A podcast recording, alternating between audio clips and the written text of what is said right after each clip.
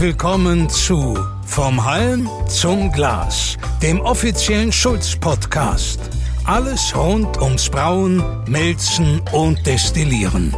Mit Gesprächen zu Fachthemen, Erfolgsgeschichten und echten Typen aus der Branche. Herzlich willkommen zu einer neuen Episode unseres Schulz-Podcasts Vom Halm zum Glas.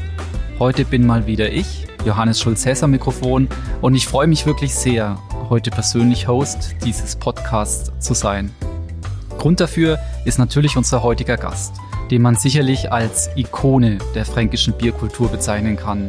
Wir sind heute dafür tief in die fränkische Schweiz gefahren, um Conny Krug von der gleichnamigen Brauerei in Breitenlesau zu treffen.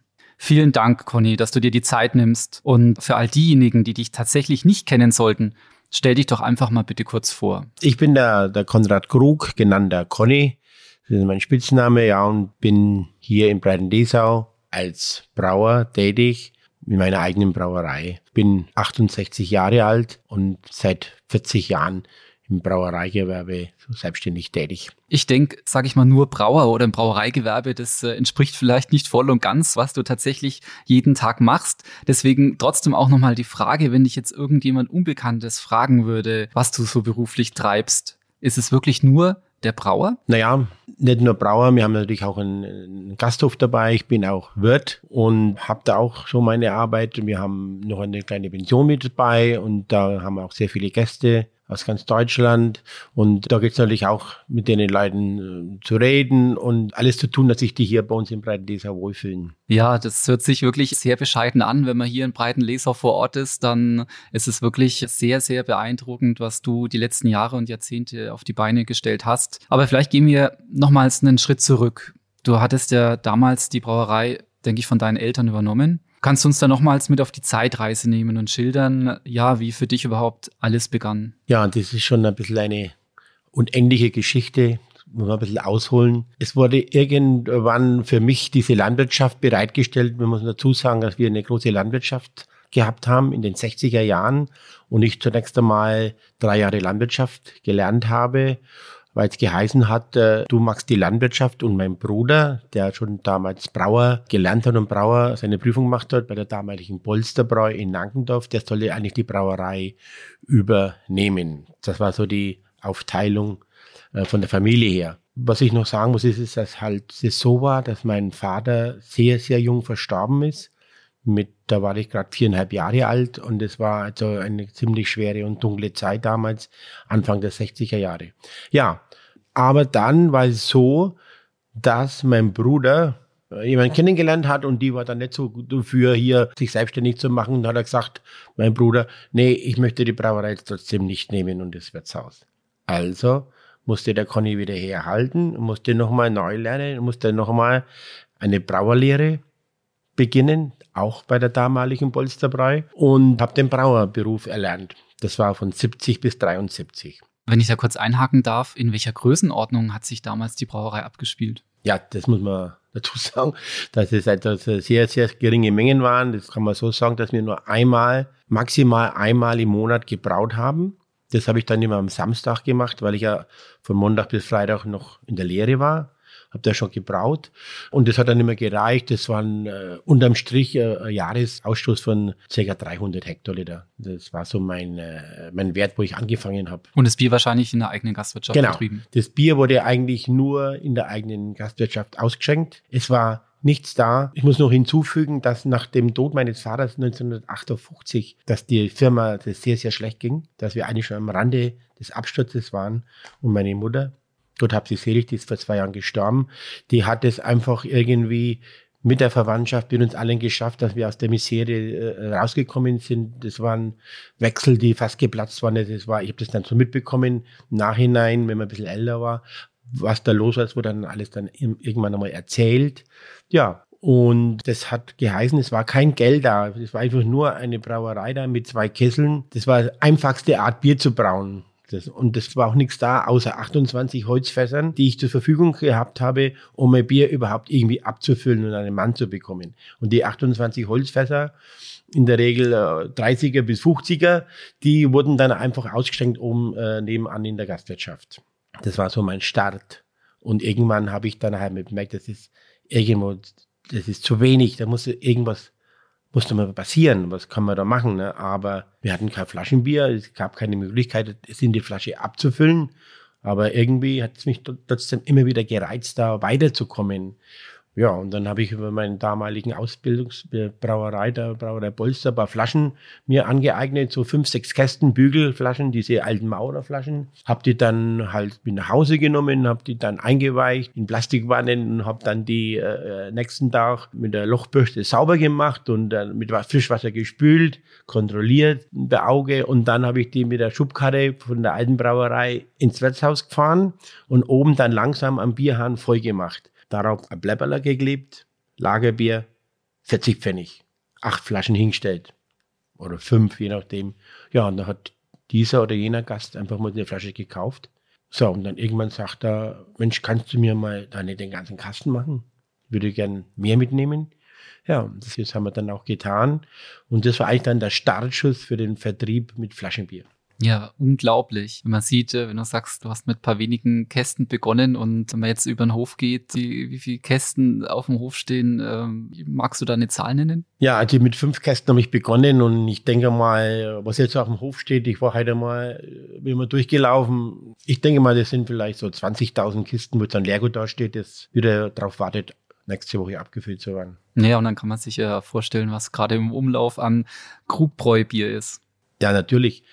Mittlerweile sind wir, ich weiß es nicht genau, wir arbeiten jetzt mit dem Großhandel zusammen, mit allen äh, renommierten Großhändlern in Nordbayern und die verschieben nach das Bier mal ganz schnell nach Bremen oder nach wo, Gott wohin und ich weiß gar nicht, wo unser Bier überall verkauft wird. Nur gestern wieder passiert, gestern war ich an einem Tisch, waren äh, Gäste da und habe ich erkannt, die waren noch nicht im breiten Lesau. Das spüre ich einfach, wenn man so lange wird ist. Und habe ich mich da kurz vorgestellt, wer ich bin, weil es in Ordnung ist.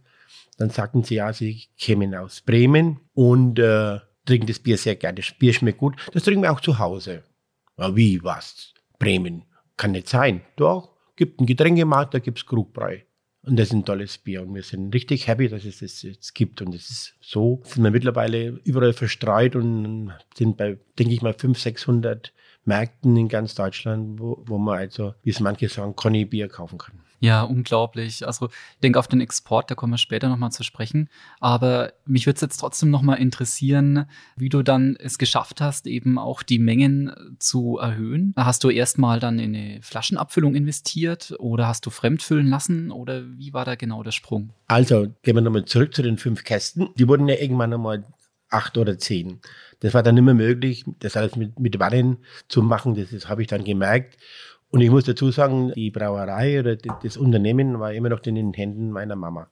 So, jetzt haben wir gesagt, so, Mama, Mutti, wir müssen da mal schauen, äh, dass wir da ein weiterkommen. Und äh, da gab es eine Firma in Bamberg, muss ich nennen, war die Firma Heinrich Leicht, die sich darauf spezialisiert hat, würde bei den kleinen Brauern mit besonderen Maschinen unter die Arme zu greifen, die also anfangen, Flaschenbier zu machen. Das war eine Flaschenbürsten, eine Waschmaschine, da haben zwei reingepasst. Das würde dann automatisch über den Motor angetrieben und dann gab es noch dazu eine Flaschenausspritzmaschine, die man dann die, diese gewaschene Flasche reinstellt, dann wurde die punktionell mit Frischwasser gespült und dann hat man ruckzuck einmal 10 oder 15 Kästen gewaschen. Das war dann nichts mehr mit den Haaren volllaufen lassen. Dann gab es auch einen, diese kleinen Füller, die jetzt in den Museen stehen, wo man zwei Flaschen so runtergezogen hat und eingelegt hat und dann raufbügeln nach unten, dann wurde die befüllt. Ja, da war ich dann schon dabei, mal zehn Kästen abzufüllen, war dann schon viel einfacher. Ja, aber das war dann irgendwann auch einmal zu klein und dann haben wir uns halt wieder erweitert und haben nicht so einen, einen zweiorganischen Füller, sondern gab es auch mit sechs. Da war ich doppelt so schnell.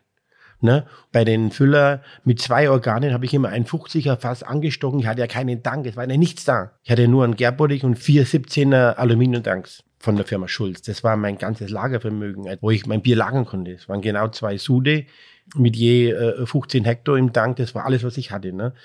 Einen Drucktank oder sowas hatte ich nicht. Also habe ich 50er, 60er Fässer immer äh, mit einem Spezialwerkzeug angestochen, bin auf den Füller gegangen, habe ich fünf, sechs Kästen rausgefüllt, dann das nächste Fass geholt. So. Und irgendwann war das auch irgendwie wenig zu blöd, eigentlich zu viel Arbeit. Und dann habe ich bei der Firma Schulz den ersten 10 Hektar Drucktank aus Aluminium gekauft. Das war, das war ja ganz was Besonderes. Und dann konnten wir da reinfiltrieren mit einem kleinen Filter mit 4 Hektar Stundenleistung. Und dann haben wir halt zweieinhalb Stunden filtriert, so einen Tank mit 15 Hektar. Und dann haben wir wirklich 10 Hektoliter Bier gehabt zum Abfüllen in Fässern und in Flaschen. Das war dann schon, da war ich schon ganz schön stolz drauf. Ja, das glaube ich. Und wie hast du die Kästen dann anfangs vertrieben ab Rampe oder gab es da schon Ja, die gab es eigentlich, ja, die gab es eigentlich nur äh, ab, ab, was heißt ab Rampe im Wirtshaus kommen wir die halt dann kaufen. Okay, in der Brauerei gab es Habinger ein kleines Plätzle, wo man die hingestellt hat und dann waren die halt ruckzuck wieder weg. Und das ging dann immer Schlag auf Schlag und dann nach dieser Bürstenwaschmaschine kam die erste Rundspritzwaschmaschine mit Lauge, auch wieder über Firma Heinrich Leicht gebraucht irgendwo gekauft worden für uns und dann hergerichtet und installiert. Dann der erste Dampfkessel haben wir, da haben wir keinen Dampf gehabt, keine Energie, der wurde dann mit Holz geschürt, auch immer leicht. Von der Firma Götz in, in Göttingen, vergesse ich auch nicht den Namen, der Schild sehe ich heute noch vor mir. Ja, und dann haben wir dann, ging schon, dann waren wir schon beim Benzum bei 50, 60 Kästen in der Woche. Und kann man sagen, dass dann auch das Flaschenbier über die Kästen, sag ich mal, so der Botschafter deiner Brauerei geworden ist. Also dass dann eben natürlich auch mehr Leute hierher kamen ins Wirtshaus mhm. und dadurch, dass wieder mehr Leute ins Wirtshaus kamen, wurde wieder mehr Bier verkauft und so weiter. Man muss eigentlich dazu sagen, dass sich das Wirtshaus, diese 300 Hektoliter Gesamtumsatz doch schon das meiste im Wirtshaus verkauft wurde. Aber irgendwann habe ich da auch wieder gemerkt, Menschenskind, da hast du eine Barriere, das ist irgendwann mal Schluss, da geht nicht mehr mehr. Und dann habe ich mir immer so gedacht, es wäre halt, mein Ziel war immer, bis auf den heutigen Tag. Mein Ziel war, wenn jemand unser Bier möchte, dann soll der möglichst kurzen Weg haben, das zu erwerben. Und das kriegt natürlich dann nur über Wiederverkäufe, also über kleine Getränkemärkte, wo man es positionieren muss.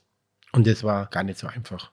Ne? Das Problem da war wirklich aus biologischen, technischen Gründen war das Bier einfach in vier Wochen, da haben wir da schon Probleme gehabt ohne Ende. Das ist einfach so bei den kleinen Brauen damals so gewesen. Wir hatten keinen Dampf, wir konnten. Das war einfach so, dass das Bier von der Haltbarkeit nicht so gut war und, und da haben wir dann gekämpft in den Märkten dass wir schnell liefern. Die ersten Märkte, das waren so kleine ähm, in den Nachbarschaften, die ein bisschen Bier gehandelt haben, so Verkäufer, die Garagen gehabt haben. Da haben wir uns ja hat auch immer ein paar Kästen geordert und ist halt gegangen. Und so ging es dann los, eigentlich mit den Getränkemärkten, aber in ganz kleiner Weise. Ja, und gab es denn äh, jetzt nochmal zurückblickend ganz konkrete Meilensteine oder Wendepunkte in der Entwicklung der Brauerei, auf die du jetzt heute auch zurückblickst und über die du sagen kannst, ja, ohne die stündest du nicht an der heutigen Stelle? Also waren es vielleicht persönliche Begegnungen, die du hattest oder eben den äh, einen Getränkemarkt, der dann die Initialzündung für weitere Märkte ja, bedeutet das, hatte? Hm, das war ein Markt, das war eine Kette die in Kulmbach.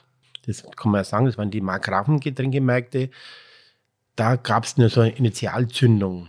Muss ich ausholen wieder mal. Mein Schulfreund, mit dem ich acht Jahre die Schulbank gepflegt habe im Breiten Lesau, in der Volksschule, der hatte über diese Firma auch so einen Garagenverkauf gemacht in der Nähe von Bayreuth. Und nachdem wir uns sehr gut kannten und sehr gut mochten und äh, der gewusst hat, hat, dass ich auch Flaschenbier habe, hat er dann oben in der Zentrale gesagt, ja, ich mache das, aber ich möchte Conny-Bier mit aufnehmen dürfen. Das war, wir haben nur diese äh, Kulmbacher Biere alle gehabt, aber er möchte das aufnehmen und äh, ob das geht. Ja, dann haben sie gesagt, kannst, kannst du machen. Dann habe ich den einmal zehn Kästen raufgefahren. Waren schwierige Verhandlungen, ich weiß noch genau. Ich habe da angerufen, äh, ich soll mich da mal da in Grünbach da melden wegen den Preisen und so weiter. Und dann haben die gesagt, ja, wer bist denn du überhaupt? Ne?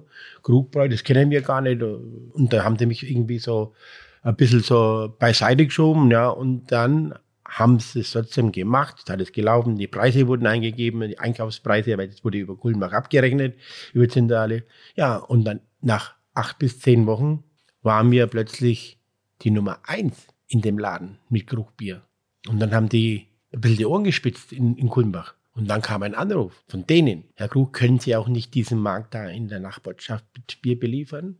Und so, freilich kann man machen. So. Und dann ging es da los. Das war nicht der Startschuss. Und dann ging es los. Und dann kamen immer welche dazu. Irgendwann kamen dann, das dann nicht allzu lange her, aber doch schon 10, 15 Jahre zurück, dann kamen erste Händler die dann angefangen haben, unser Bier zu kaufen und dann wieder weiter zu verkaufen. Und dann ging es einfach, die Schere ging dann auf. Relativ schnell und was dann passiert ist, ist immer wieder Gänsehaut-Feeling. Ich, wenn äh, heute sag ich mal, in deinem Zuthaus, in meinen oder in deinen gelieferten Zuthaus stehe, dann äh, habe ich einfach Gänsehaut. Das ist immer wieder, kann es einfach manchmal gar nicht glauben, was hier passiert ist. Ja, es ist auch wirklich unglaublich. Und äh, ja, wie glaubst du, kam es zu dem Hype um dein Bier? War es jetzt Zufall oder ja, kann man das irgendwie beeinflussen? Ich meine, schließlich machst du ja eigentlich gar kein bewusstes Marketing für die Brauerei, oder? Genau, machen wir überhaupt nicht. Wir haben überhaupt äh, nicht irgendwelche Außendienstmitarbeiter, bis auf den heutigen Tag nicht. Aber, das ist mein Credo, was ich dann immer geglaubt habe, ich muss ein Bier herstellen, das vielen Menschen schmeckt.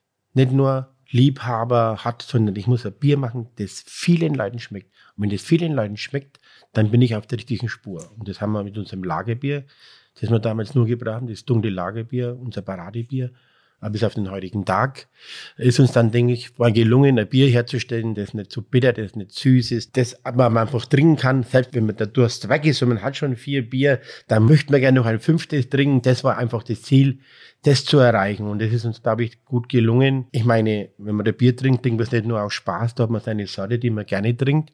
Und da sind wir also gut dabei auch jetzt bis auf den heutigen Tag, dass unsere Biere einen schönen Stellenwert haben und äh, recht gerne getrunken werden. Ja, bleiben wir mal bei den Bieren oder auch bei deinem Sortiment. Ich glaube, ein wirklicher Durchbruch war und ist ja auch das Gasseidler, das du auf den Markt gebracht hast. Wie kam es denn zu der Idee und welchen Stellenwert hat das Mischgetränk für deinen Ausstoß heute noch? Okay, das Gasseidler, das, das, ist, das ist auch eine Geschichte, die man vielleicht kurz einmal umreißen muss. Ne? Viele wissen, äh, die Breitenlesau kennen, die kennen auch Braten. Braten ist eine Abkürzung äh, von der Umgangssprache der jungen Leute, Breiten-Lesau heißt die Nummernsprache, Braden-Leser. Und da sagt man einfach, die Jungen, wir gehen auf Braden, auf Tanz. Wir haben ja auch noch einen Tanz halt dann in den 80er Jahren ins Leben gerufen. Ja, und da war damals diese Gasmoos einfach dieses Kultgetränk. Das ist ein Getränk, das muss man einfach trinken. Und das war einfach dunkles Bier mit Cola, damals mit Kirschlikör, oder mit Asbach aromatisiert und das war ein Getränk, das ist 80 Prozent ist da nur so Zeug getrunken worden. Und da äh, dachte ich, Menschenskind, nein, es kamen Bestellungen rein, die wollten immer einen Kasten Cola haben sie gekauft und ein kleines Fass Bier. Den Asbach haben sie sich dann irgendwo besorgt oder den Kirschlikör haben dann auf ihre Badis diese Gasseiter selber gemischt. Und dann kam die Idee, verdammt nochmal, das verkehrsfähig, fix und fertig abzufüllen. Ne? Ja, und das haben wir dann mal verfolgt angefangen, wo überhaupt nicht einfach war. Wir hatten mindestens ein Jahr gebraucht, bis wir uns mal getraut haben, jetzt wirklich an den Markt zu gehen. Das also öffentlich zu verkaufen mit der Etikett und so weiter. Haben wir viel selber probiert. Das Zeug ist uns manchmal um die Ohren geflogen, weil der Zucker und Nachgärung übers Bier äh, da entstand und äh, da haben wir gesagt, das können wir nicht machen, das ist ja lebensgefährlich. Ne? Und äh, über Kollegen haben wir dann erfahren, äh, dass hier spezielle Grundstoffe gibt, gerade im Bereich Cola, die sich mit Alkohol gut vertragen. Was ich damit sagen will, dass auch dann nach zwei, drei Tagen Abfüllung sich das total gespalten hat. Das Cola war unten wie ein Sumpf, auf zwei Zentimeter der Grundstoff und oben war dann das reine Bier und das, dann hat es umgekippt und dann sind da die Brocken drin rumgeschwommen. Das ist unappetitlich, können wir nicht machen. Ne? Ja, und dann haben wir halt gedüftelt und gedüftelt und dann sind wir noch einem Jahr, haben wir uns getraut und sind am Markt. Das heißt, das Gasseidler ist eigentlich wegen eurem Tanzsaal entstanden? Äh, genau, genau. Und weil das überall gerne getrunken wurde. Und es war dann ein Brüller. Wir sind am Markt gegangen, so ganz langsam, und dann war ein Aufschrei da, wo kriege ich das zu kaufen? Ne? Und ist dann äh, wirklich auch gut gelungen und macht mittlerweile um die 20 Prozent von Gesamtumsatz mit das Gashändler. Ja, Wahnsinn. Und vielleicht auch da nochmal einen Schritt, wie kam es dazu? Ich meine, war es euch langweilig oder wieso habt ihr noch einen Tanzcenter zusätzlich aufmachen müssen damals? Ja, also das war so. Wir waren irgendwann auch mal jung, ist in den Tanzzelten rumgedingelt, äh, erst alleine, dann mit Freundinnen und so weiter. Und meine Augen sahen da, was da geht in Bars. Was hier eigentlich ist eine Gelddruckmaschine, habe ich gedacht, ne, was die für Geld verdienen, diese Jungs. Ne? Und ich hatte daheim so einen alten Laden. Das war ein Tanzsaal in 53 gebaut worden. Wir sitzen jetzt hier gerade in dem Ort, wo der Tanzsaal stand und wo wir den erweitert haben. Und habe ich, Mensch, Conny, da müsstest du was machen. Ne? Wir waren ab und zu in den alten Laden, war immer mal ein, zwei äh, Mal im Jahr eine Veranstaltung, aber da war keine Toiletten, kein Wasser. Also es war brutal, da war nichts, keine Bar, es war nichts da. Ne? Aber dann habe ich zu der Mama gesagt, Mama, kriege ich den Tanzsaal? kann ich den übernehmen? Über, hat immer noch damals noch das Zepter geführt in den 70er, 80er Jahren, ja genau, in den 70, Ende der 70er Jahren und haben dann das Ding gebaut. Das war totaler Volltreffer, Erfolgsgeschichte bis auf den heutigen Tag. 40 Jahre ist es jetzt her. Ja, und jetzt mal ungeachtet von der Corona-Zeit geht hier ja sicherlich am Wochenende immer die Post ab. Was mich wirklich total beeindruckt ist, du stehst tagsüber in der Brauerei oder im Wirtshaus, du hilfst im Service, ja, und nachts stehst du ja wirklich auch persönlich als DJ am Mischpungelt, oder? also DJ ist ein bisschen, vielleicht ein bisschen übertrieben. Ja, ich liebe Musik. Bei mir läuft Musik immer, egal, äh, selbst in der Brauerei läuft Musik oder äh, im Büro. Es läuft immer Musik, weil ich einfach mir wirklich war ein Leben ohne Musik genau genauso wenig vorstellen kann wie ein Leben ohne Bier. Muss man einfach so sagen. Ja. Und da höre ich halt viele Lieder und, und dann, die werden dann irgendwie über MP3 heruntergeladen und gekauft und ja, und DJ. Ja, ich habe hier im Saal eine eigene, eigene Area, sage ich einmal. Das ist die, die Conny Lounge. Mittlerweile wird sie so genannt. Und da habe ich halt gedacht, okay, magst du ein bisschen Musik, äh, habe eine Anlage reingebaut, eine schöne, tolle Anlage, qualitativ und habe Musik im Hintergrund laufen lassen. Und dann habe ich damit ausgeschenkt mit meinen Ladies, die Bardamen. Ja, und dann kamen, habe ich immer mir gedacht, Mensch, jetzt magst du mal, kauf da mal einen Controller und tust das ein bisschen steuern. Ja, und dann plötzlich äh, war ich der DJ CK. Conny Krug, CK.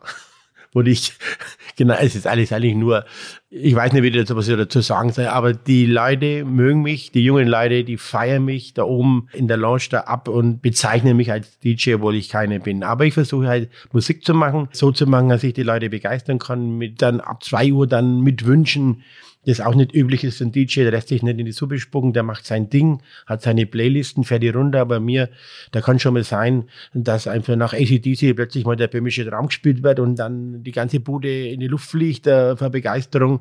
Alles ein bisschen außergewöhnlich. Und, aber das lieben vielleicht die jungen Leute und, und deswegen nennen die mich halt da vielleicht da von den DJ und macht halt doch schon einen Riesenspaß, junge Menschen überhaupt Menschen irgendwie zu begeistern. Das ist für mich immer ein gutes Gefühl, wenn ich jemanden zum Lachen bringen kann oder wenn ich jemand, wenn er ein Schluck Bier trinkt, sagt, Mensch, das ist ein geiles Bier oder du machst eine geile Mucke als Musik. Das ist, ist halt so. Das ist mein Leben eigentlich. Das ist mein Ding, Leute zufriedenzustellen, denen was zu tun, was Gutes zu tun egal was es ist. Ja, aus deinen Beschreibungen, da hört man wirklich die volle Leidenschaft durch und kann es nur bestätigen, sowohl eben ja in deiner Brauerei und wie du erzählst, hier eben auch im Tanzcenter. Ich denke, das ist eben kein Beruf, sondern es ist wirklich eine Berufung, die du machst. Das ist äh, mehr oder weniger auch dein Hobby, denke ich mal. Und trotzdem äh, ist es ja auch irgendwo anstrengend. Wie schaffst du das alles unter den Hut zu bekommen und wo tankst du deine Energie auf? Natürlich schafft man es nicht alleine da. Da braucht man eine intakte Familie. Ich habe zwei Töchter und eine liebe Frau und die zusammen, äh, mit denen bin ich schon letzten Jahr durchs Leben gegangen und da passt halt sehr viel und das gibt Kraft und äh, immer wieder neue Ideen, wenn, wenn hier einfach auch irgendwo der, der Rücken freigehalten wird. Äh, bei der Investition zum Beispiel, eine größere Investition, wird natürlich besprochen in der Familie und dann kam immer wieder die Antwort auch von meiner Frau, sagt, ja, Conny, brauchen wir das? Müssen wir das tun? Brauchst du das? Um weiterzukommen, müssen wir das machen. Ja, dann mache ich es einfach. Das ist schön, man da nicht immer sich da mit seinen Ideen als allein durchkämpfen muss, um da was zu verwirklichen, sondern wenn da jemand dahinter steht, der das mitrecht. Ja, du hast es gerade selber angesprochen und als Unternehmer kann ich das nur bestätigen. Es geht ums Machen und es geht ja auch immer darum, den richtigen äh, Zeitpunkt auch zu erkennen und dann natürlich auch den Mut zu haben, diese Investitionen zu tätigen. Vision, Mission, Werte für all deine Projekte in den vergangenen Jahren? Hattest du da einen Masterplan oder was hat dich denn so zielstrebig angetrieben? Also es gab eigentlich nie einen Masterplan. Es gab nie jemanden, bei dem ich mich irgendwo äh, äh Unterstützung hole über irgendwelche Fachleute, die mir sagen, oder über, über einen Verband, die einem helfen, eine neue Investition äh, zu planen und dann zu sagen, vielleicht, Mensch, das ist zu klein, das ist zu groß diese Geschichten habe ich, diese Investitionen, auch diese großen Investitionen, die habe ich immer eigentlich alleine entwickelt und die kamen eigentlich immer bei schlaflosen Nächten. Das muss ich einfach mal dazu sagen. Bei schlaflosen Nächten hatte ich die besten Einfälle, die der Firma gut getan haben. Schlaflose Nächte waren einfach mal da. Irgendwie kamst du ins Grübeln, oder hast du mal zu viel gegessen und konntest nicht einschlafen, aber aus dem Bett gelegen um 12 Uhr so. und dann hast du gegrübelt über dieses und jenes um Gott und die Welt. Und da habe ich mir gedacht, dann, dann kam plötzlich der Einfall, eben wir machen jetzt ein neues Huthaus, weil es einfach Probleme gibt mit dem alten Huthaus. Wir mussten durchbrauen. Es gab dann auch mit dem Personal äh, und so weiter Probleme. Und dann haben wir gedacht, okay, wir bauen jetzt zum Beispiel ein neues Huthaus. Das war von 2003 war das zum Beispiel das erste neue Huthaus von euch. Ziemlich modern, automatisiert. Und das war die Idee. Und die war einfach super und das war eigentlich ein Volltreffer auch für die, bis auf den heutigen Tag, für die Zukunft. Diese Entscheidung war Gold, richtig, zu dem Zeitpunkt auch, wo wir es gemacht haben, genau gepasst und hat voll funktioniert. Ja, kommen wir nochmal vielleicht dann auf die Technik oder auch aufs Sudhaus zu sprechen. Eure Brauerei und du natürlich als Person insbesondere, ihr seid natürlich ein absoluter Glücksfall äh, für uns, für die Firma Kasper Schulz, weil wir eben ja schon oft eben auch eure Brauerei als Prototypen nutzen durften. Ja, wir durften bei dir im Sudhaus das Schonkochverfahren beispielsweise, ja, den ersten Optimizer, das Radialrührwerk, den Würzeverteilschirm, unser Läutermanagement, zuletzt auch den X-Loop ausprobieren, so dass heute die Taktzeit pro Sud, glaube ich, unter zwei Stunden ist. Wir liegen genau bei zwei Stunden im Moment, ja. Aber sag mal, bist du ein Technikfreak oder was fasziniert dich immer wieder ja, was Neues auszuprobieren. Was du jetzt alles erzählt hast über einen X-Loop, Optimizer, ja, da bin ich eigentlich ganz stolz drauf, dass ich den Prototypen im Soda stehen habe von Kaspar Schulz, den Optimizer. Das war der allererste mit Jörg Binkert eingebaut. Da bin ich schon richtig stolz, dass wir den haben. Ich bin also so ein Technik-Freak. Da muss ich ganz klar sagen, was Sudhaus und Brauereitechnik betrifft, habe ich mich immer voll auf die Firma Schutz verlassen, weil ich gedacht habe, die machen das schon. Ich bin da was Neues gekommen, weil der Schoko war, ich war, das war Nummer 38, glaube ich, bei unserer, wenn mich alles täuscht. Egal. Aber zum Beispiel der X-Loop, das wurde mir irgendwie erzählt von aus eurem Hause, wie, wie das funktioniert und was man damit erreichen kann. Und ich habe gedacht, okay, das klingt gut, das mache ich. Und habe das dann auch gemacht. Diese Sachen, dieser X-Loop zum Beispiel, und jetzt halt bei einer Schlagzahl von acht, neun Suden am Tag, wenn wir das machen, ist natürlich eine ganz tolle Sache, weil bei jetzigen Ölpreisen und Gaspreisen oder Energiepreisen ist da, steckt es schon zur Buche über diese Wärmegewinnung, die man damit erreicht. Und äh, wenn man da am Tag eine neun Sude hat und davon gehen acht über den X-Loop, das sind 350 Hektoliter circa heiße Würze, äh, die wir da in den Keller schicken und da bekommt man noch einmal 350 Hektoliter von 75 Grad auf 90 Grad quasi umsonst aufgeheizt. Und das viermal in der Woche. Da muss man dafür rechnen, was man da für Energie einspart und auch dann die Umwelt schont. Also war eine tolle Investition. Und das war auch eine Idee von einem Jörg Pinkert und die hat er mir erzählt und ich habe gesagt, mach mal. Vollstes Vertrauen. Und hat funktioniert ja, das Vertrauen, was du uns entgegenbringst, das ist wirklich ähm, sensationell. Also an dieser Stelle auch mal ein herzliches Dankeschön dafür.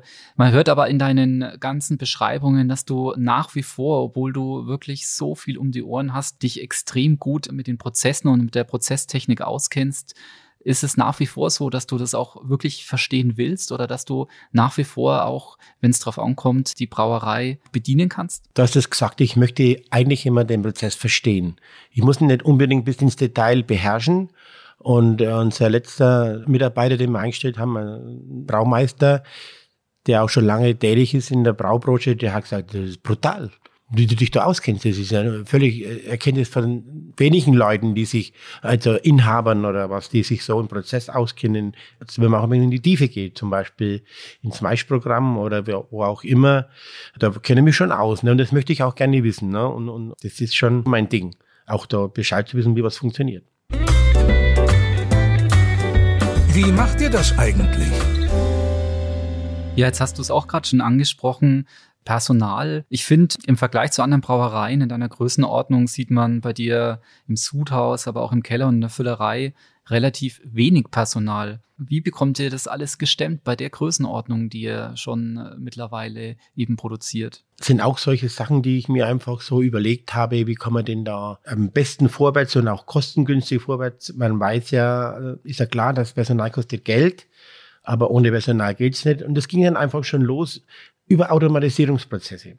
Ganz klar, wenn ich jetzt das jetzige Sudhaus, wenn man das sich anschaut und man hat alle 120 Minuten einen Sud und das macht eigentlich ein Mann bis zum Gärkeller, der, der das alles überwacht, das macht ein Mann und dann ist der nächste Schritt, das Bier, das dann in den Gärkeller oder Lagerkeller gelangt, das geht nicht, nicht nach irgendwelchen kleineren Gefäßen. Auch da habe ich gebaut, drei Nummern größer, als man mir eigentlich gesagt hätte. Da haben wir Wirst dich entsinnen, wenn wir die ersten Tausender bestellt haben, dann hast du selber geschmunzelt, um Gott, deswegen haben wir noch nie gebaut. Ne?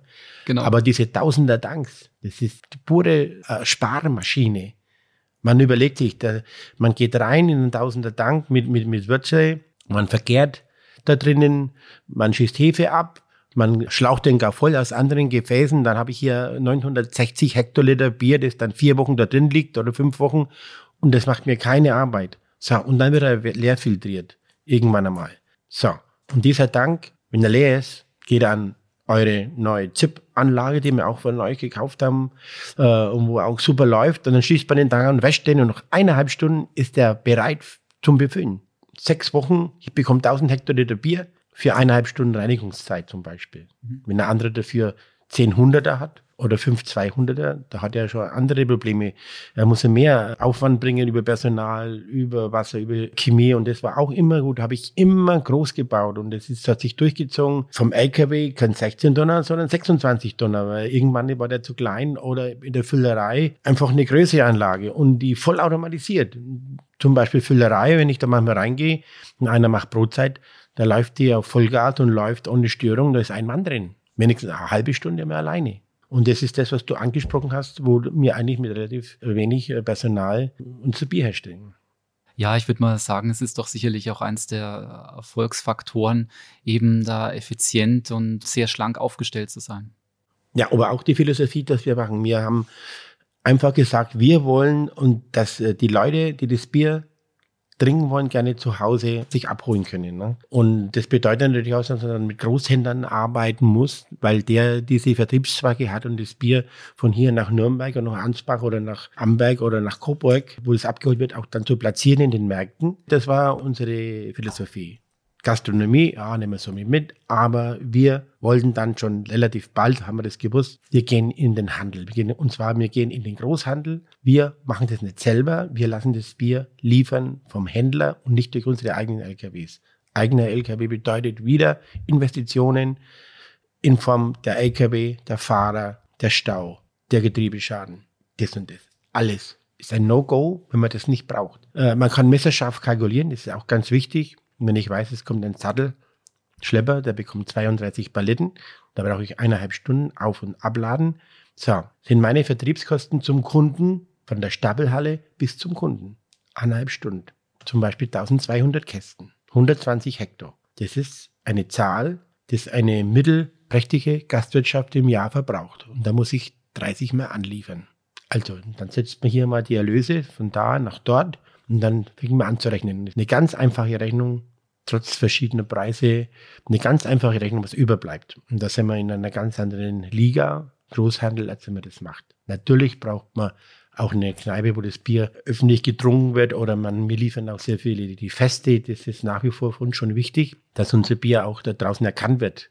Und da muss man schauen, dass man immer gutes Bier macht und dann sagt der Gast im Festzelt, Mensch, ein geiles Bier und das hole ich mir mal. Ja, das gibt's doch gleich da drüben. Ne? Mhm. Und so geht das eine Zahnrad ins andere. Und die Händler, die kommen ja zu dir, nicht umgekehrt. Die kommen zu mir, genau. Unser großer in Nordbayern, äh, Nordbayerns größter Händler, der hat mir angefragt, das weiß ich noch, das war 2008, fragte er an, der hätte gerne unser Bier. Er hat angefragt wegen Preisen, ich habe mich nicht gerührt und dann kam noch einmal wieder eine Mail, er möchte doch gern wissen, äh, ob wir bereit wären, da zu liefern und bat um einen, einen Besuch. Dann haben wir gesagt, ich habe eigentlich keine Zeit, habe ich gesagt. Ich habe eigentlich keine Zeit. Und außerdem Zeit ist so groß, ich weiß ja gar nicht, ob ich das Bier liefern kann. Äh, naja, aber im Moment geht's denn, ich habe keine Zeit. Ne? Ja, und dann kam irgendwann ein paar Tage später, klingelt das Telefon und war der große Boss am Telefon und hat gesagt, lieber Herr Krug, wenn Sie keine Zeit für mich haben, ich hätte Zeit für Sie, darf ich Sie besuchen vergesse ich nie mein Leben. Das war ein weiterer großer Schritt, weil das ein richtiger großer Händler war. Und das ist unsere Nummer eins ja, und macht mittlerweile 25 Prozent des Gesamtumsatzes. Unglaublich. Jetzt pflegen wir, ich denke, das darf man auch so sagen, ja ein sehr freundschaftliches Verhältnis was wir über die vergangenen Jahre aufgebaut haben.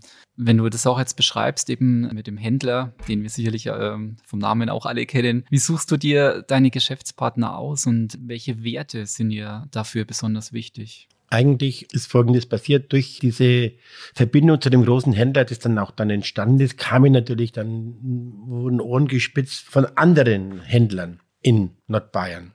Das, ich meine, das weiß jeder, dass unser Bier, dass es bei allen äh, Global Playern gibt, ob das jetzt Rewe ist oder wie sie alle heißen, Edeka und Real und Fristo, das sind wir überall drin jetzt mittlerweile.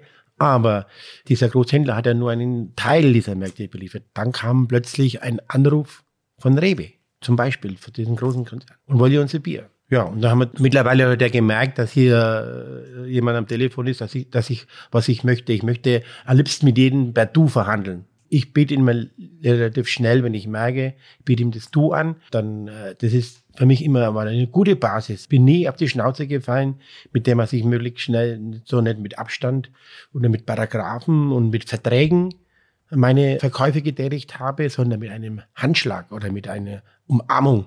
Das ist wie ein Ziegel bis auf den heutigen Tag. Und das wurde auch immer wieder von größeren Händlern äh, bestätigt. Conny, von deiner Seite, die Leute, die sterben leider aus. Wo ein Wort ein Ziegel ist. Ja, und das weißt du ja wahrscheinlich auch aus Erfahrung, wie wir unsere Geschäfte zusammen machen. Das ist ja ähnlich. Ich sage, Hannes, ich brauche aber Danks. Schreib das mal zusammen.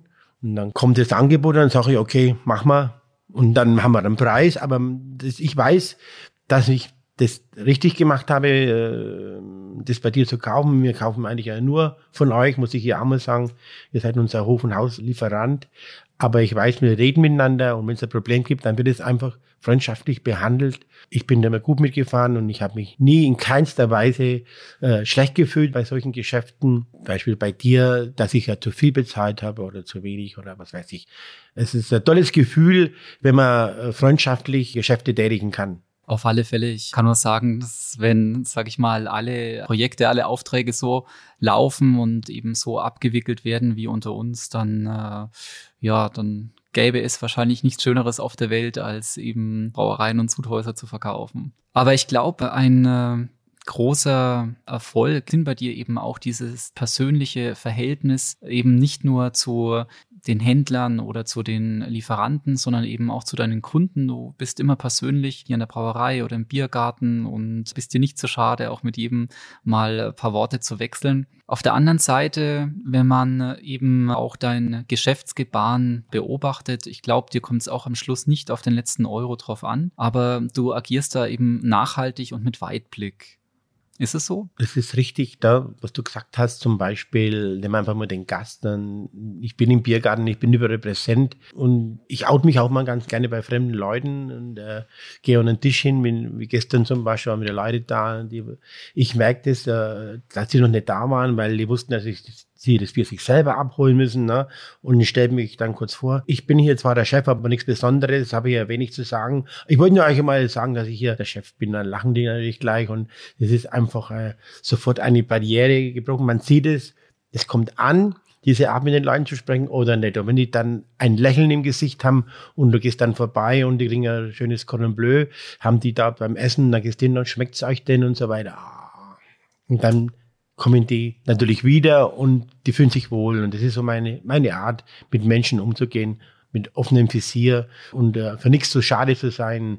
Da wische ich immer einen Tisch ab, selbst wenn mir Servette runtergefahren die liegt da im Hof, und dann bücke ich mich halt, die Bedienung läuft vielleicht vorbei, ich heb sie halt auf und dann kann manchmal auch ein kleiner Beifall und ein Daumen hoch, weil ich das halt nicht machen müsste. Aber das ist meine Art, so bin ich und so werde ich ja bleiben. Ja, und letztendlich zeichnet es einen Unternehmer aus. Du kümmerst dich um alles und eben äh, dieses Kümmern, das macht dich sicherlich eben auch erfolgreich. Willi Becher oder Sommelierglas? Also ich glaube, die Antwort bereits zu kennen. Was ist dein Favorit? Willi Becher würde ich da ganz klar sagen. Und warum? Jetzt gab es ja trotzdem in den vergangenen Jahren ja durch die Craft-Bier-Bewegung ist das Sommelierglas ja immer populärer geworden. Hm, das stimmt, aber der Willibecher, man weiß, der wurde schon so versucht, den umzugestalten, in Schlange zu machen, die Form zu verändern, was weiß ich, aber das wurde nie angenommen. Den wollten wir eigentlich mal weghaben, aber den haben sie nicht weggekriegt. Der Willibecher ist ein Glas, da schmeckt einfach das Bier draus. Ich kann es nicht erklären. Ich trinke lieber aus einem Willibecher wie aus einem Glaskrug. Und es gibt auch immer wieder Gäste, klar, die äh, dann sagen, kann ich das Bier im Billigbecher haben? Es läuft einfach. Da muss man Obacht geben, wenn man trinkt, dass nicht gleich halb leer ist. Ne? Ja, genauso wie die Euroflasche. Genau. Ja, apropos Flasche, wollte ich auch noch mal kurz darauf zurückkommen, äh, wenn man eben bei dir über den Hof geht, dann sieht man nicht nur dunkle Kästen, sondern man sieht mittlerweile ganz, ganz viele hellblaue Kästen auch. Du hast es vorhin ja schon erwähnt. Eigentlich war ja euer dunkles Bier so die Spezialität eures Hauses, aber jetzt macht ihr seit einigen Jahren ja auch ein helles. Wie kam es dazu und wie hat sich das entwickelt bisher? Also, dieses helle Bier, zurzeit ist es ein sehr beliebtes Bier in Deutschland, hat sehr hohe Quoten nach oben. Bei uns war das so. Das war vor ungefähr zwei Jahren, war nicht so sehr lange her. Wir haben, arbeiten mit zwei Flaschensorten. Das ist einmal die Euroflasche und die Gourmetflasche als 03er. Ja klar, ist es denn so gewesen, dass wir über den Leergut sehr viel Gourmet zurückbekommen haben im Mischkästen und dann plötzlich waren hier 2.000, 3.000 Kisten im Hof gestanden, die wir eigentlich für unsere 03er Biere nicht gebraucht haben, weil wir hatten einen Überschuss. Und dann kam wieder mal eine Idee, wieder nachts im Bett, Mensch, was können wir denn da mit dem Leergut machen? Wir machen was Neues, eine neue Sorte. Und dann war eben das Helle so im Gespräch, hat mir auch jemand gesagt, ein Kunde, sagt, Conny, mach ein helles Bier, mach ein helles Bier und du wirst Millionär. Na, du spinnst, habe ich gesagt. du spinnst. Aber dann kam die Idee, okay, hell ist in aller Munde, wir machen ein helles Bier 03. Und damit können wir schön dieses äh, überschüssige Leergut schön mit verarbeiten. Haben wir gemacht mit meinen Braumeistern besprochen, vom Typ her, wie wir es machen wollen. Auf Anhieb gelungen, muss ich ganz ehrlich sagen, wir haben fast nichts mehr verändert. Wir haben uns beim Hopfen festgelegt, beim Maischverfahren festgelegt, bei der, der Stammbürze festgelegt und dann natürlich dieses blaue Etikett. Das habe ich dann eigentlich mit der Familie dementsprechend gesprochen, mit den, mit den Töchtern und mit der Frau und die haben gesagt, ey, das ist schöner, das ist schöner. Und das war nicht gar nicht so einfach, weil auch die Verpackung, denke ich mal, ganz wichtig ist für ein Produkt. Ja, und dann haben wir äh, die erste Füllung gemacht, ein bisschen ins Internet gegangen, bin in Facebook reingeschaut und plötzlich kamen da die ersten Bestellungen leer.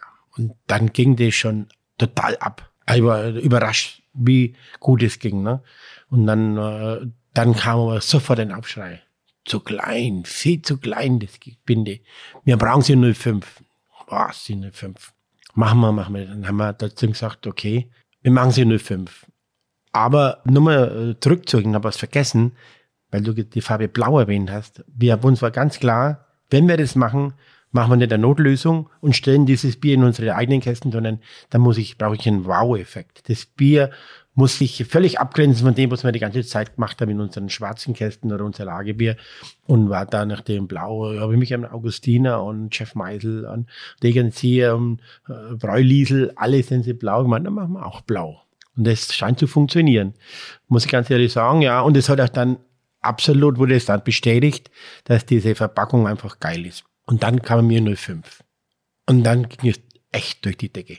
Das erste Mal in meinem Leben, wo ich Bier verteilen musste und nicht ausliefern konnte, was der Kunde wollte.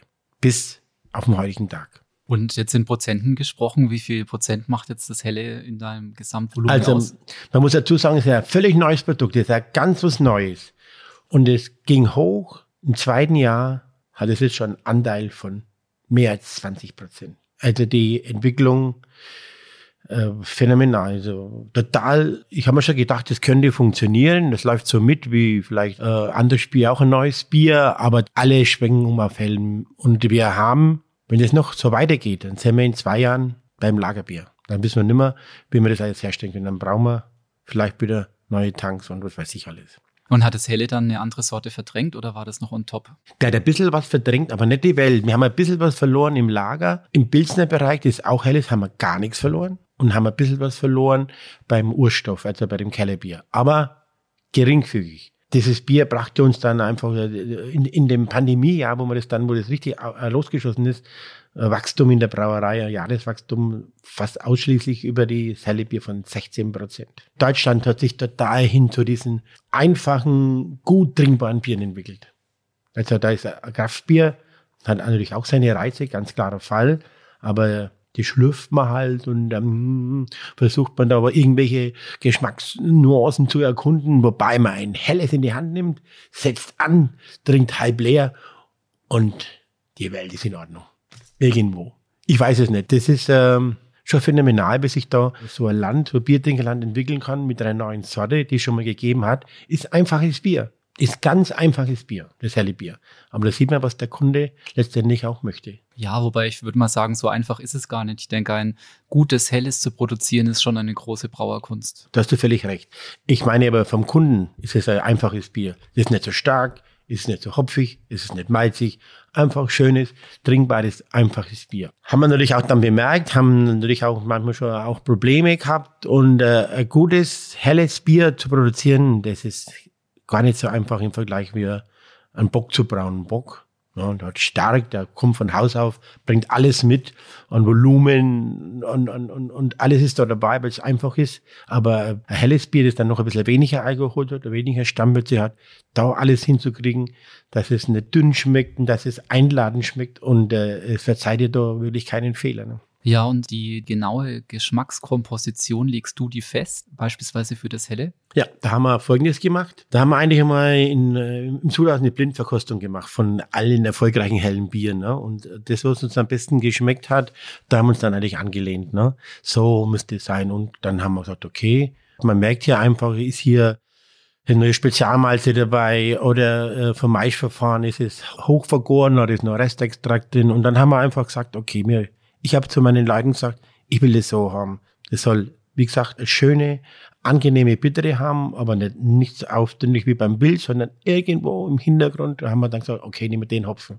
Nehmen wir einen sehr weichen, guten Hopfen und dann von der Stärke her auch. Na klar, wir wollten das ein schwächer machen, wie das Lagerbier. Und äh, dann eben äh, vom Vergärungsgrad und so weiter einfach, dass es schlank bleibt, aber trotzdem noch einen Körper hat. Dann haben wir uns entschieden, das Sudprogramm dann festgelegt in der Software von euch und dann haben wir gebraut. Und dann haben wir nur noch paar Schreibchen verdrehen müssen bis auf den heutigen Tag. Ja, wirklich klasse. Jetzt möchte ich nochmal auf das Thema Export zurückkommen. Wir hatten da schon mal ganz am Anfang, hattest du schon erzählt, dass eben natürlich dein Bier über die Händler auch außerhalb des fränkischen äh, Umlandes eben getrunken werden kann oder bezogen werden kann. Aber ja, du exportierst ja trotzdem auch ins Ausland. Ist es, sage ich mal, Spielerei oder sind es auch Voluminas, die ihr da exportiert? Ja, mittlerweile ist es keine Spielerei mehr, muss man ganz klar sagen. Und wir wollten das eigentlich nie machen auch das war wieder so ein persönliches Kennenlernen mit bestimmten Menschen, die man einfach irgendwo mal, ja, muss ich mal kurz erklären, wie es dazu kam. Wir haben, mh, mm, wir brauchen natürlich immer Flaschen, das ist ganz klar. Das Leergut ist ja bis auf den heutigen Tag ein Riesenproblem. Und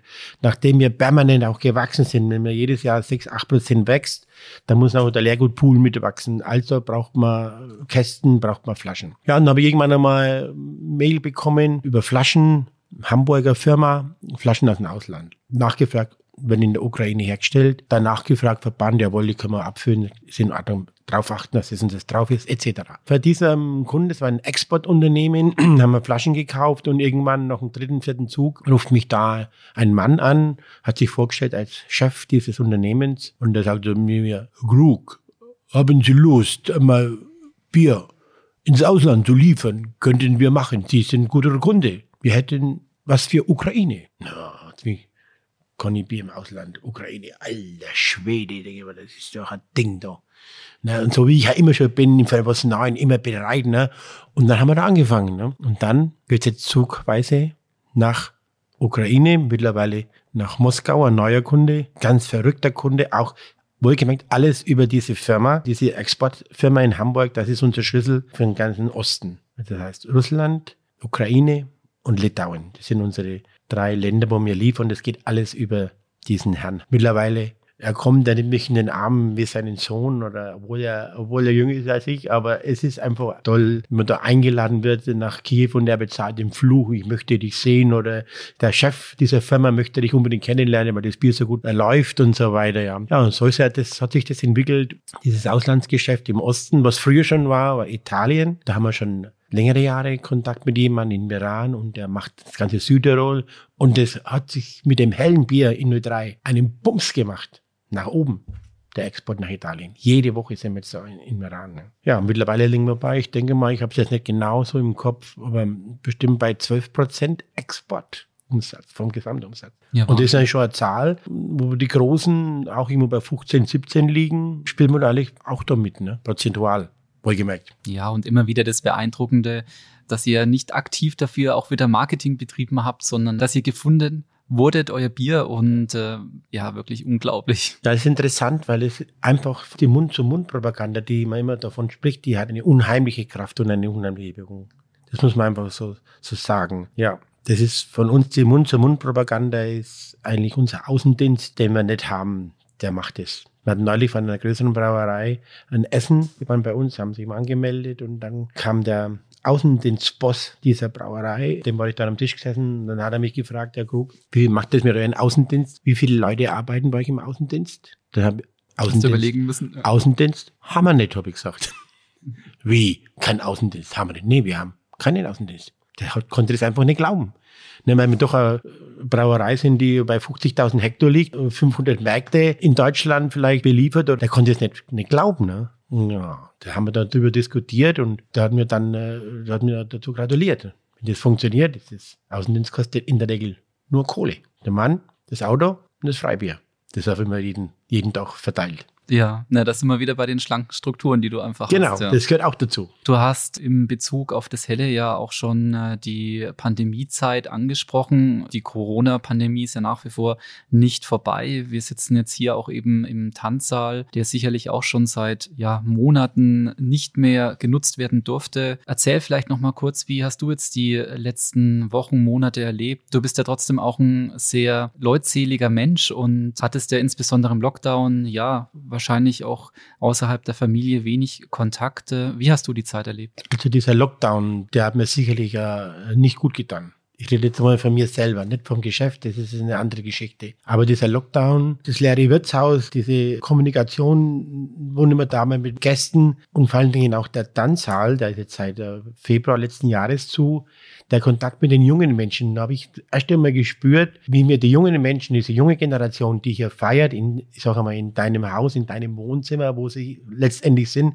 und ihre Partys feiern mit 600, 700 Leuten, die sind plötzlich nicht mehr da. Und da habe ich gemerkt, dass mir das irgendwie meinen Alterungsprozess, ich bin ja keine 30, ich war jetzt 68, dass dieser Alterungsprozess durch diesen Lockdown sich schneller weiterentwickelt. Und ich hoffe, dass es bald wieder mal losgeht. Natürlich haben wir jetzt wieder seit Pfingsten den Biergarten offen und es geht wieder, aber es ist alles noch nicht so wie früher. Das ist so diese, die menschliche Seite vom Lockdown, die mich eigentlich schon nicht gut getan hat, muss ich ganz ehrlich sagen. Ja, und jetzt bezogen eben auf die Brauerei denke ich, konntest du wahrscheinlich trotzdem aufgrund des Flaschenbiers da einiges wettmachen. Oder? Genau. Ich habe vorhin eine Zahl genannt bei der Diskussion bei dem hellen Bier. Das ist Wachstum von 16 Prozent im Lockdown-Zeiten. Wachstum, Gesamtwachstum der Brauerei.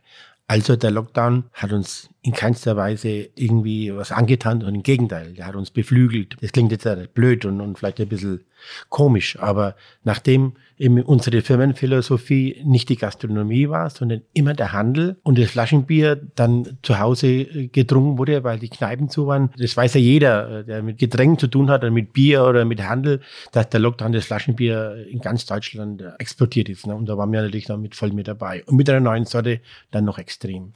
Also wir haben hier natürlich verloren, haben wir auch Kapital verloren. Der Tanzsaal war zu. Wir haben ja immer offen von Oktober bis April, dann mal äh, Monate vom letzten Jahr. Heuer komplett jetzt dazu. Ich meine, da fehlt dann auch schon ein bisschen Geld, aber das haben wir durchaus wetten machen können mit dem Flaschenbierverkauf. Wir haben 30 äh, Betten, die waren völlig weg, da ging gar nichts, wird alles storniert. Das war auch ein Geschäft. Die haben natürlich auch Bier getrunken, gegessen.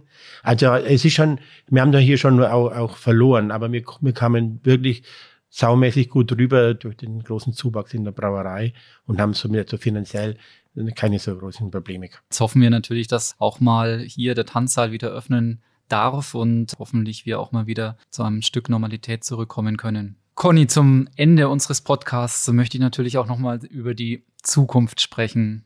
Deine Familie, insbesondere deine Töchter und Schwiegersöhne, unterstützen dich ja bereits tatkräftig. Gibt es denn schon eine Idee, wie oder wann du mal kürzer treten wirst? Also, kürzer treten, ähm, das ist so ein Ding. Ich wollte eigentlich nie expandieren war nie mein Ziel. Ich habe immer nur das getan, was äh, getan werden musste. Und das andere war die sogenannte Mundpropaganda, die für uns alles gemacht hat, damit es so nach oben ging. Kann nur so gewesen sein. Und wir haben niemanden weggeschickt, der Bier wollte, der es haben wollte, das machbar war, das zu beliefern und wo auch der Preis stimmte. Haben wir nie mit jemand weggeschickt, auch nicht den Kunden in Kiew. Und das war eigentlich unser Wachstum und das ist bis den heutigen Tag so. Wir stehen jetzt irgendwie da an einer Schwelle in der Brauerei, wo ein nächster Schritt stattfinden muss. Und der wird nicht so einfach sein. Das müssen auch die Kinder mittragen und die Schwiegersöhne mittragen. Es wird auch hier diskutiert und die setzen sich da voll ein. Wobei ich sagen muss, meine beiden Mädels, ich sage immer Mädels, sind ja 38 und 32 Jahre alt die, die hängen so in der Gastronomie drin, dass die manchmal gar nicht wissen, wo das Bier herkommt. Ne? Aber Brauerei ist unser Hauptunternehmen und ich dränge schon immer drauf, ihr müsst euch mehr fokussieren, auch für die Brauerei. Ne, die schauen, dass ja der Schnitzel schön auf dem Teller liegt und die äh, verwöhnen da die Gäste mit allem drum und dran. Ich meine, es gibt Wochen, da haben wir, das kann man einfach mal so sagen, da haben wir locker zwei, zweieinhalbtausend Essen à la carte. Die kommen ja auch nicht die Schnitzel von Himmel geflogen. Das muss ja alles passen. Da arbeiten ja 25 Mitarbeiter allein in der Gastronomie. Die müssen ja irgendwo eingesetzt werden. Und die Bürokratie macht das Übliche gerade dazu. Äh, Arbeitnehmerschutzgesetz, bla, bla, bla, Aufzeichnungen von Arbeitszeiten. Das ist ja alles nicht einfach. Und dann müssen die alle flexibel in zwei Schichten verteilt werden. Also da haben die, hängen die so drinnen, dass ich die gar nicht mehr sagen kann, so Leute, was müsst ihr jetzt in die Brauerei? Es wird also jetzt halt immer noch alles sicher und die sagen, Papa, das kannst du noch ein Stück machen, ne? Ja, auf alle Fälle. Aber so wie sich das anhört, wirst du schon noch, ja, einige Zeit eben diesen Erfolg weiter begleiten und so wie ich auch raushöre, gibt's eben auch noch weitere Pläne für die Brauerei. Aber gibt's dann sag ich mal, noch eine Vision, wo du sagst, das möchte ich noch unbedingt erreichen? Nicht mehr so unbedingt. Ne? Natürlich, für mich war einfach irgendwann einmal, noch vor ein paar Jahren zurück, diese fünf, diese 50.000, hm. war so mein Lebensziel, mal das zu erreichen. Aber wie gesagt, ich habe nicht mit aller Gewalt darauf losgearbeitet, das zu erreichen. Das ist alleine gekommen. Das hat sich so natürlich gewachsen. Ne? Und die haben jetzt ja schon überschritten letztes Jahr. Eigentlich bin ich jetzt habe mein Ziel erreicht. Ich könnte jetzt sagen, so, ich höre jetzt auf, mir reicht es, macht ihr das bitte weiter. Aber das ist ja Quatsch. Ne? Ein wichtiges Ziel äh, wird für mich weiter sein, das, was wir erreicht haben, zu fundamentieren. Ich hätte gar nichts dagegen, wenn wir hier bei diesem Umsatz stehen bleiben würden. Wir sind saumäßig gut aufgestellt, technisch, allen drumherum. Das wird auch hier Kapital produziert und ich könnte meine Firma immer mehr verfeinern mit schönen Sachen, mit Automatisierungen. Das machen wir neu, einmal die Fassade völlig neu. Und das wird mir, ist mir genauso wichtig wie, also auch, ich muss jetzt schauen, dass ich weiterkomme. Also der Drang nach noch mehr und noch schnelleren Wachstum, der ist sicher nicht da, aber auch nicht sagen, ich höre jetzt hier auf, sondern lassen wir mal die Pferde weiter galoppieren. Wir werden die Zügel schon noch in der Hand haben und zu schauen, wie es weitergeht. Das ist äh, die absolut richtige Einstellung. Mensch, Conny, ich könnte mich noch stundenlang mit dir weiter unterhalten, aber wir müssen jetzt leider trotzdem zum Ende unseres heutigen Podcasts vom Halm zum Glas kommen. Ja, lieber Conny, herzlichen Dank nochmals für die Einblicke, die du uns äh, und den Zuhörern gewährt hast. Ich persönlich bin wirklich sehr, sehr stolz, dass wir dich und die erfolgreiche Entwicklung so intensiv begleiten dürfen und freue mich, ja, wenn wir noch das eine oder andere Projekt eben gemeinsam äh, realisieren dürfen. Ja, das wird bestimmt so sein. Äh, ich traue mir das auch zu sagen. Ne? Äh, ohne ein so Unternehmen wie ihr das seid, vor der Haustüre und speziell du, wenn wir zusammenarbeiten, seid ihr auf jeden Fall an den Erfolg beteiligt, das Krugbräu hier produziert hat. Auf jeden Fall. Das muss ich immer wieder sagen.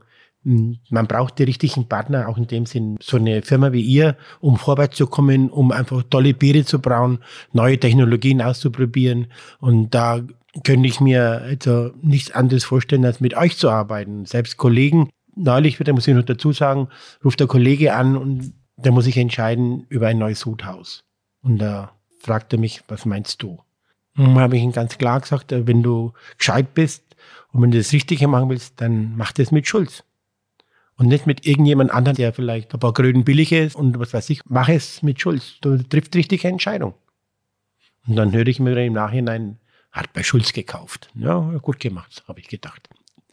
ja. Ja, na, vielen Dank für die Empfehlungen immer wieder und auch danke für dieses schöne Schlusswort. All diejenigen, die unsere Podcast-Folgen nicht verpassen wollen, abonniert doch einfach unseren Channel. Auf unserer Blogseite Schulz Insight findet ihr neben den Podcasts auch jede Menge weiterer tolle Inhalte. Natürlich freuen wir uns auch über jeden Follower auf Facebook, Instagram, YouTube und LinkedIn. Gerne nehmen wir auch Themen oder Gastvorschläge für weitere Podcast-Folgen entgegen. Danke fürs Zuhören und bis zum nächsten Mal bei einer weiteren Folge vom Halm zum Glas. Also Conny, nochmal vielen Dank und ich glaube, jetzt gehen wir mal nebenan in die Brauerei und trinken noch eins, oder? Ja, sehr gerne, ja. Danke, lieber Johannes. Tschüss. Tschüss. Alles rund ums Brauen, Melzen und Destillieren. Das war Vom Halm zum Glas, der exklusive Schulz-Podcast. Genusstechnik seit 1677. Made in Bamberg. Weitere Informationen finden Sie auf kasper-schulz.de. Dieser Podcast wurde produziert von Access Visuals, Film- und Videoproduktion aus Bamberg. access-visuals.de